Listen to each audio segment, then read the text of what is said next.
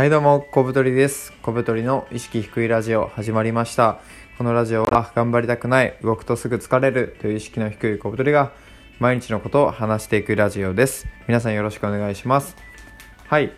本日は第193回、人間とは戦う生き物だった歴史の本を読んじて、あ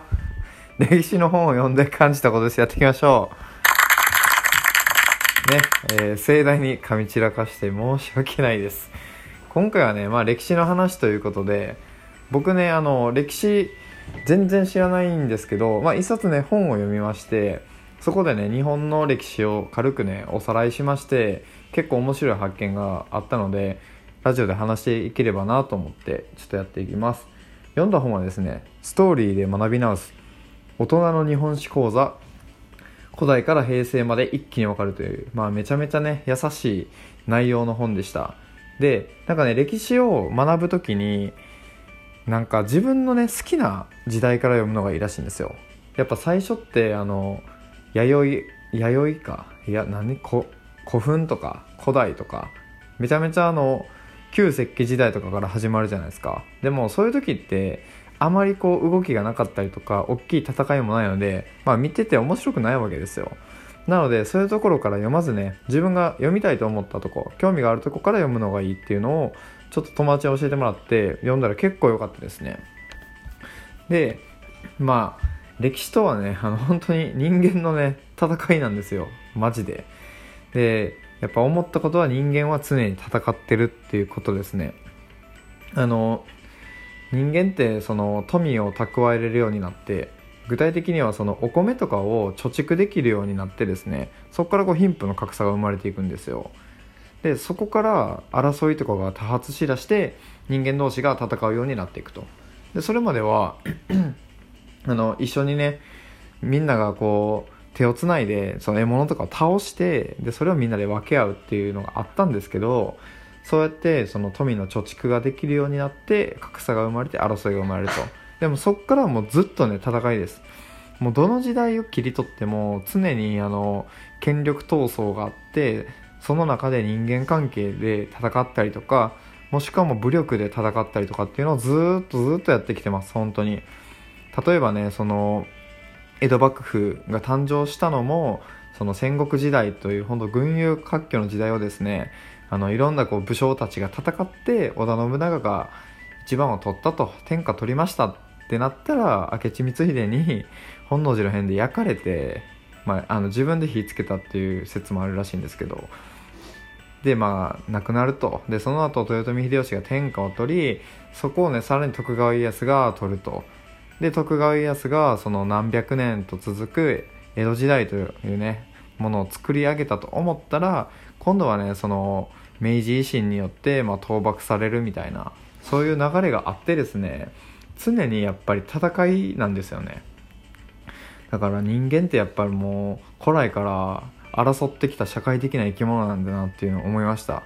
なんかその歴史に詳しい友達と喋ってた時になんか歴史を学ぶと人間のねなんかその闇を直視するから人間嫌いになるよっていう話になってて何のことやねんと思ってたんですけどまあまあなんか分からなくもないという感じでしたねそれは。はい。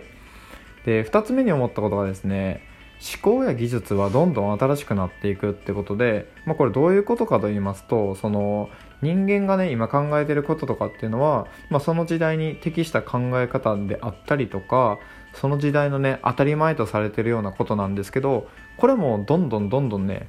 時代が進む上で変わっていくんですよ、ま、例えばですねその戦国時代その戦国武将とかがたくさんいた時はですねあの人を殺してよかったんですよ、まあ、なぜならその戦って戦ってその自分のね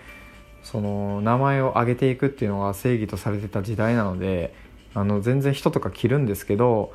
それがねちょっと進んで今や人を殺したらいけないってなってるじゃないですか価値観が。だからね価値観っていうのは大きく変わっていくんですよ。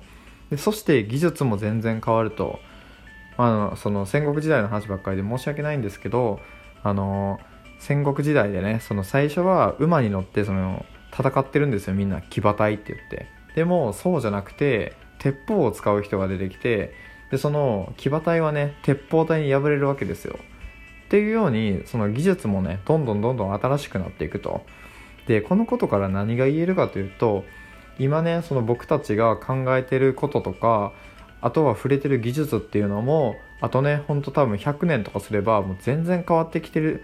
と思うし例えばねこのラジオトークとかっていうのも多分ここ数年の間にできたアプリだと思うんですね。っていう風にあのどんどんどんどん思考や技術っていうのは変わっていくので、まあ、そこに対してなんか固執しちゃ本当にダメだなと思いましたあとどんだけ流行に乗っかろうとしてもまあそれはそれで限度もあるんじゃないかなっていうのもちょっと思ってますね。うん。はい。じゃあその逆にですね思考とか人間の考えることやあとは技術とかっていうのは変わっていくとして反対に変わらないものがあるとすれば何かっていうことなんですけど、まあ、これはねやっぱり、ね、人間の感情とか人間臭さっていうのはマジで変わんないんだなっていうのを思いました。あのその戦争が起こったりとか大きな、ね、戦が発生する理由が割と感情的なものであることも多いんですよ。例えば一族がそのその時の天下取った人にボコボコにやられたから俺は復讐するとかあとはねその国際その政治とか国際情勢とかも人間関係にとても似てるらしくてなんかなんとかが弱ってるところにつけ込むとかなんとかとなんとかが揉めてるからこっちにつくとかまあなんか本当に人間のなんかこのなんだかまあ醜い部分ではないですけど人間臭さとかね感情とかっていうのはその古来から 変わっておらずその時のね怒りとか例えばなんかこう燃え上がるような気持ちでこう人殺したりとかっていうこともね結構あるのでいくらその思考とか技術がどんどんどんどんね新しくなっていったところでそれを扱う人間というのは多分あんまり変わってないんじゃないかなっていうのも思いました。なのでねその感情とか人間臭さっていうのをなんかうまくコントロールできるようになることとかそこに対してのね知見を深めていくことがすごい大事なんじゃないかなと思ってます。なのでその歴史の本を読むまでは結構そのテクノロジーとかすごい勉強したいなと思ってたんですけど、まあ、仕事でもやってるし読んだ後はですねそれよりも人間とか人間関係とかの方をその学んでそっちに強くなった方が多分普遍的なその力が手に入るじゃんなのなのではないかなと思っております。はいで4つ目はですねあの武力で制圧しても絶対反撃されるっていうことが 分かりましたあのねその時の何時の人となったそのまあ天下を取った人がですねやっぱそれまで天下を取るまでに反対派の人をボコボコにこう殺すんですよ。もうそのその何て言うかなその向こうのリーダーを殺すとかならまだ分かるんですけどリーダーを殺した後その恨みがずっと残っていくから一族を根絶やしにするとかっていう人もいるんですよ。でそういうふうにもちろんその武力で一時的に制圧することはできるんですけどその殺されたっていう思いとかやられたっていう恨みっていうのはその人間の中にね蓄積されて